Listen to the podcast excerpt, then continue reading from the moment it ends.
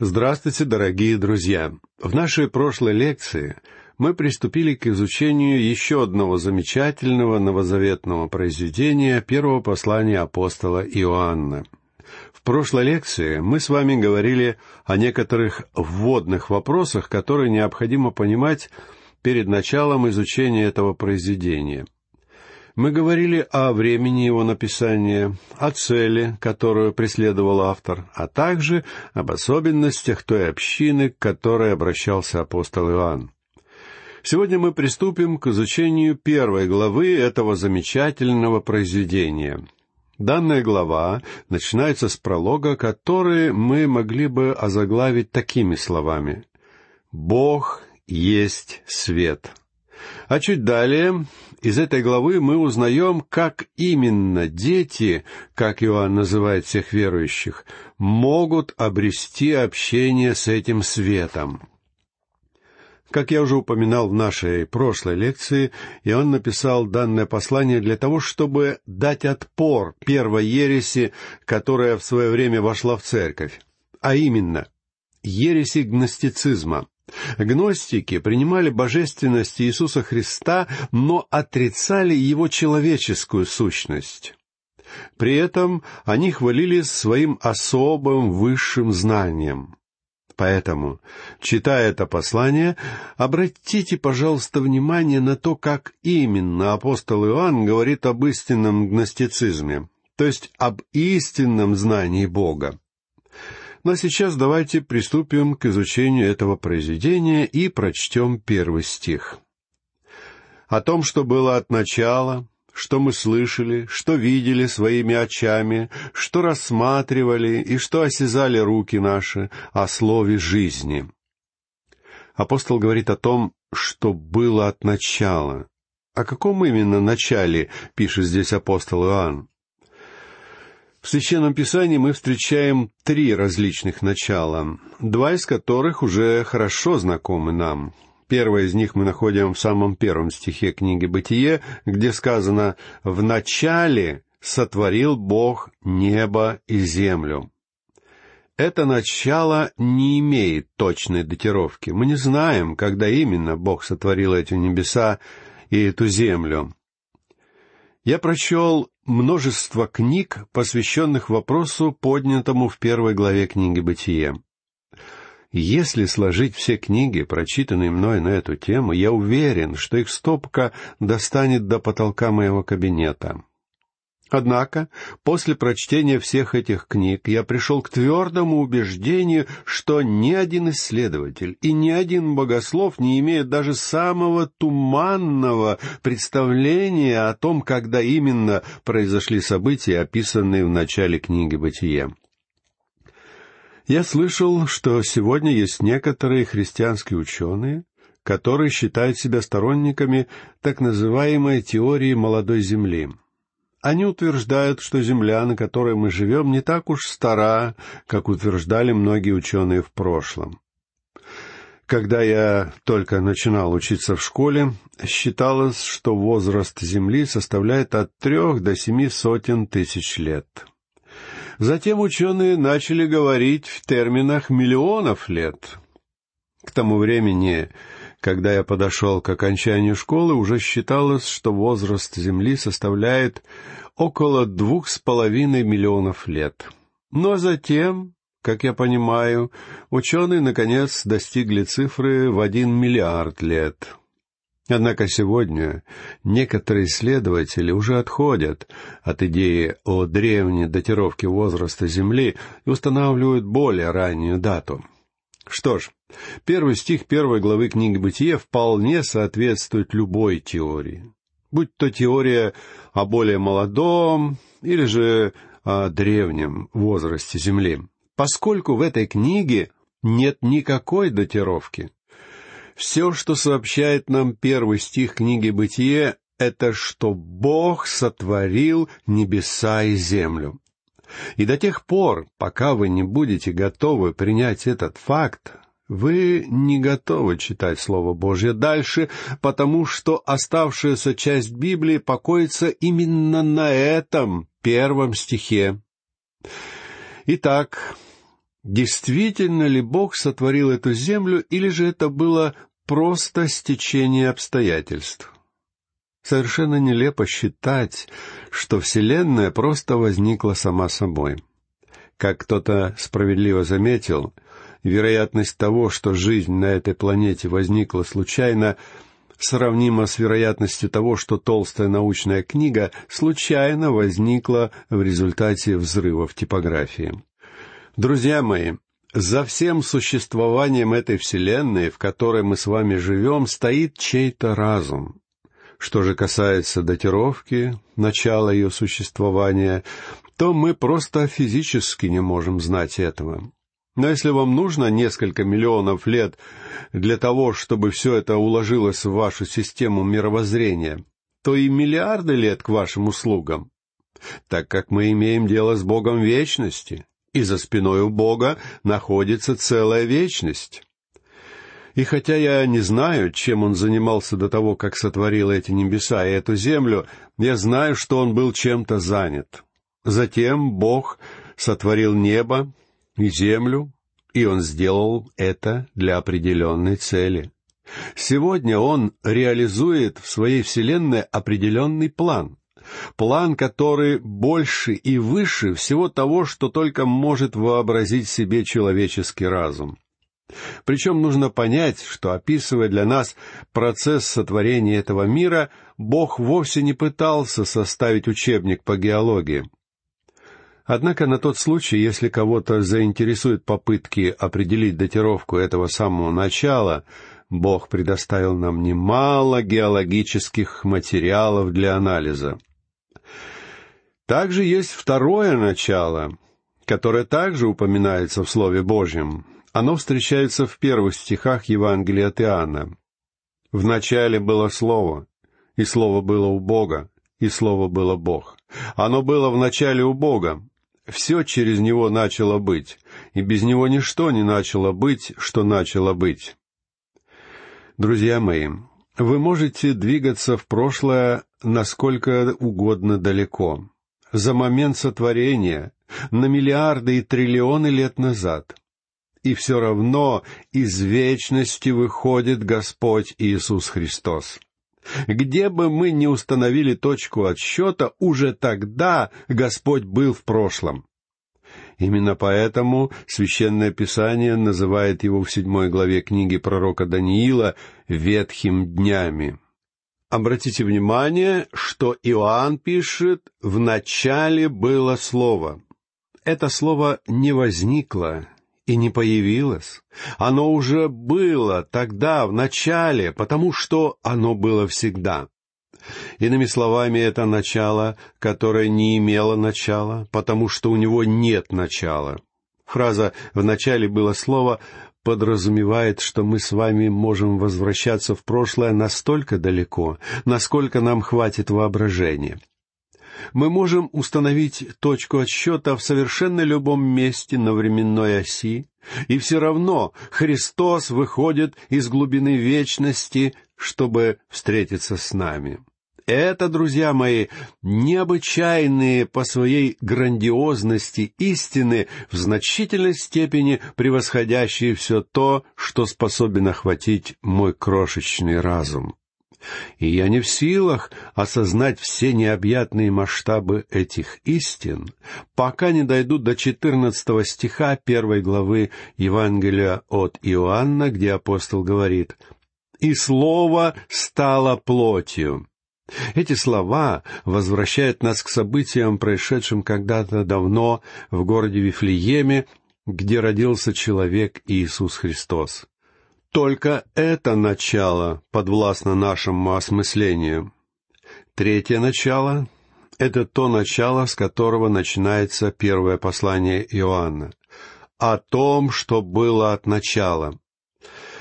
Эти слова относятся к тому времени, когда Христос пришел в этот мир, родившись в Вифлееме. Когда Иисусу было около тридцати лет, с ним познакомился будущий апостол Иоанн. Иоанн и его брат Иаков познакомились с Иисусом в Иерусалиме. Позднее, когда оба брата вместе со своим отцом занимались починкой сетей на берегу Галилейского озера, проходивший мимо Спаситель позвал их следовать за ним. И оба брата оставили своего отца и свое привычное ремесло и пошли за Иисусом. И теперь Иоанн говорит, что он хочет рассказать нам об этом Иисусе. Причем апостол доказывает реальность личности Господа, говоря, что апостолы слышали Иисуса, что они видели Его своими глазами, а также осязали Его своими руками. Иоанн, конечно же, говорит о земном воплощении Иисуса и о своем собственном общении с Ним, пока Господь находился здесь, на этой земле. Причем апостол Иоанн вовсе не излагает свои собственные идеи или домыслы. Он говорит о фактах, ибо он слышал голос Господа Иисуса, и, слушая Его, он слушал самого Бога. А также он видел Его своими глазами. Апостолы не только слышали слова, исходящие из уст Спасителя, но также они видели Его своими собственными глазами. В наши дни мы не можем увидеть Спасителя своим обычным зрением. Однако мы можем увидеть Его глазами своей веры. Петр говорит нам в своем первом послании, в восьмом стихе первой главы, что истинные верующие, не видев Иисуса, любят Его и, веруя в Него, радуются радостью неизреченную и преславную. Апостол Фома не желал поверить в то, что Иисус воскрес из мертвых до тех пор, пока не смог увидеть Его собственными глазами и прикоснуться к Нему своими собственными руками. Поэтому Господь Иисус сказал ему, как мы узнаем из 29 стиха 20 главы Евангелия от Иоанна, «Ты поверил, потому что увидел Меня. Блаженны невидевшие и уверовавшие». Сегодня мы поступаем по вере, и Господь Иисус Христос может стать для нас столь же реальным, сколь реальным Он был для апостола Фомы. И он говорит, что апостолы рассматривали его. Слово «рассматривать» происходит от греческого слова «тиаомаи», от которого произошло наше современное слово «театр». Это греческое слово означает пристальный взгляд на какой-то объект. Театр — это место, где вы не просто сидите и лениво бросаете на происходящее мимолетный взор. Наоборот, вы пристально смотрите на сцену в течение нескольких часов. И точно так же Иоанн говорит здесь, что в течение трех лет земного служения Иисуса он сам, а также другие апостолы пристально наблюдали за Господом Иисусом Христом. Кстати, именно Иоанн написал в третьей главе своего Евангелия. «И как Моисей вознес змею в пустыне, так должно вознесено быть Сыну Человеческому». Во время странствования Израиля по пустыне евреи, которые оказывались укушены ядовитыми змеями, должны были в поисках исцеления взглянуть на медного змея, который был поднят на шест. И апостол Иоанн применяет этот образ к личности Господа Иисуса, говоря, что теперь, в поисках спасения, мы должны обратить глаза нашей веры на Него, и после того, как мы обратим к нему свои взоры, мы должны внимательно рассматривать его. Собственно, именно этим мы займемся, изучая данное послание. Простой взгляд на Христа спасает, но пристальное изучение его личности дает человеку освящение.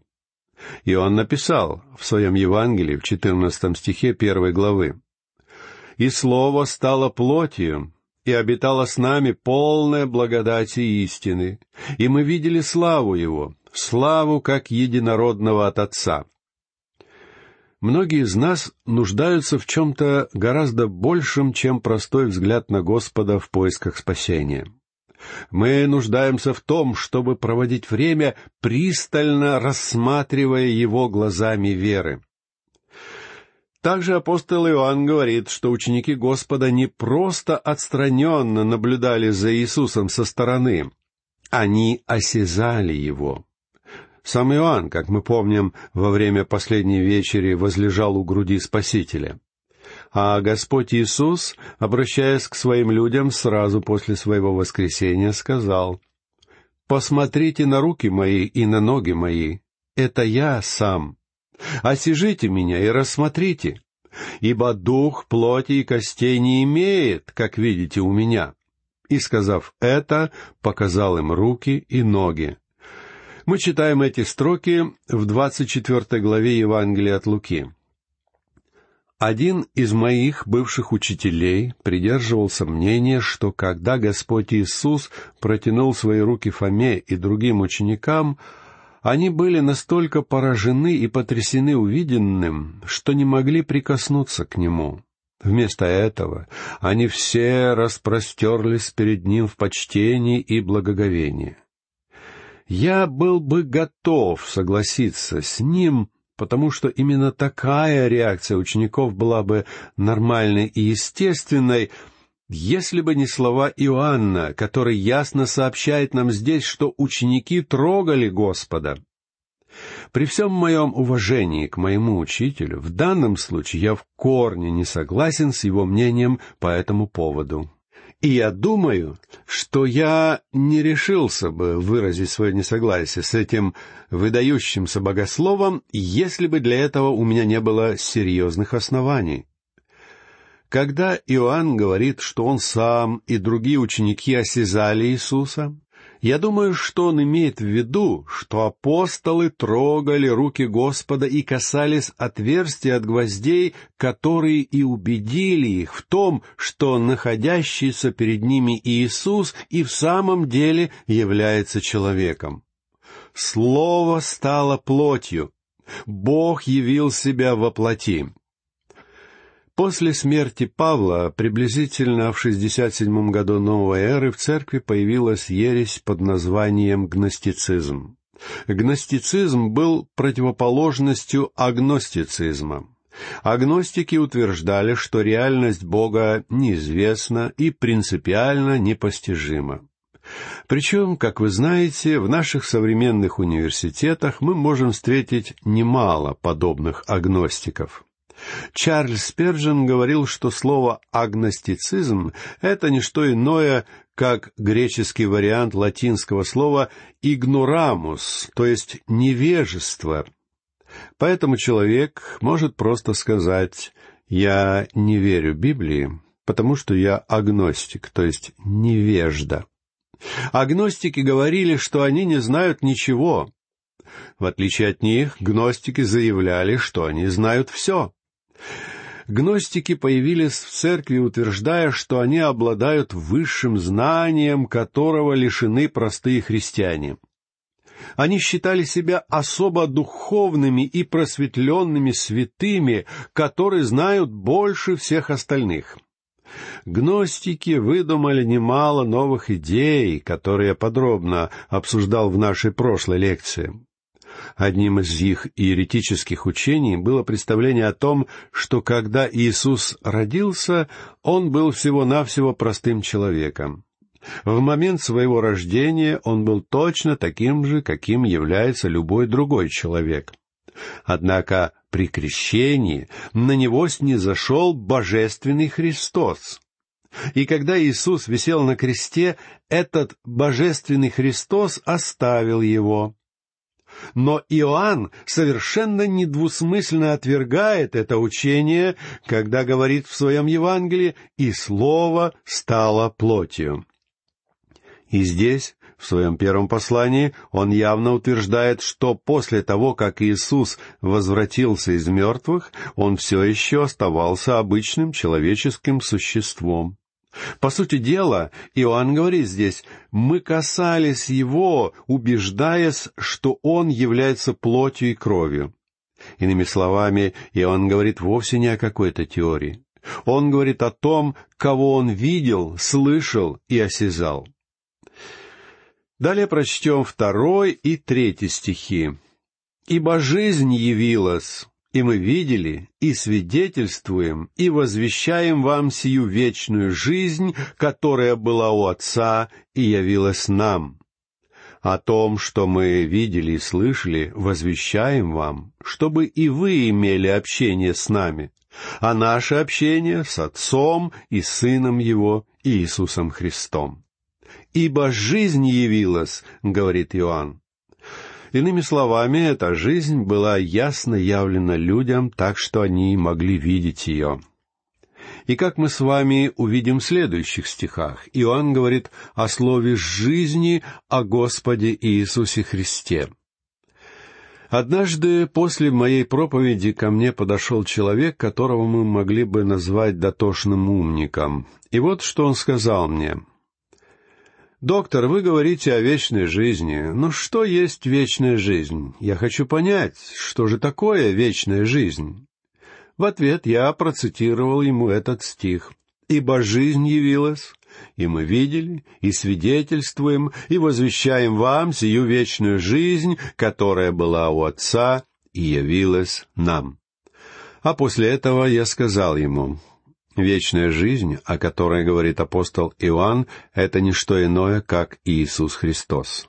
если вы хотите определения вечной жизни, то вечная жизнь — это личность, и этой личностью является Христос. Это настолько просто, что даже самый неискушенный человек способен понять это. Либо вы имеете Христа, либо вы не имеете Его. Либо вы доверяетесь Христу и имеете вечную жизнь, либо вы не доверяетесь Христу. Если вы не доверяетесь Христу, вы не имеете вечной жизни. И сейчас, поскольку это и есть вечная жизнь, ответьте, обладаете ли вы этой вечной жизнью?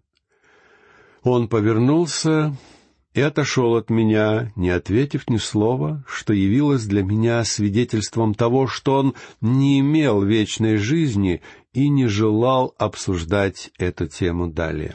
Друзья мои, главная и конечная цель проповеди — это чтобы через обличение и покаяние люди могли прийти к спасению. И тогда это спасение сможет принести колоссальную радость в их сердца, как пишет Иоанн в четвертом стихе. «И сие пишем вам, чтобы радость ваша была совершенна». Цель всего этого послания это чтобы мы с вами могли объединиться вокруг всего того, что связано с личностью Спасителя, дабы Дух Божий мог сделать Господа Иисуса и Бога Отца настолько реальными для нас, что наше общение смогло бы стать радостным и приятным. И я молюсь, чтобы это было именно так. До новых встреч, дорогие друзья!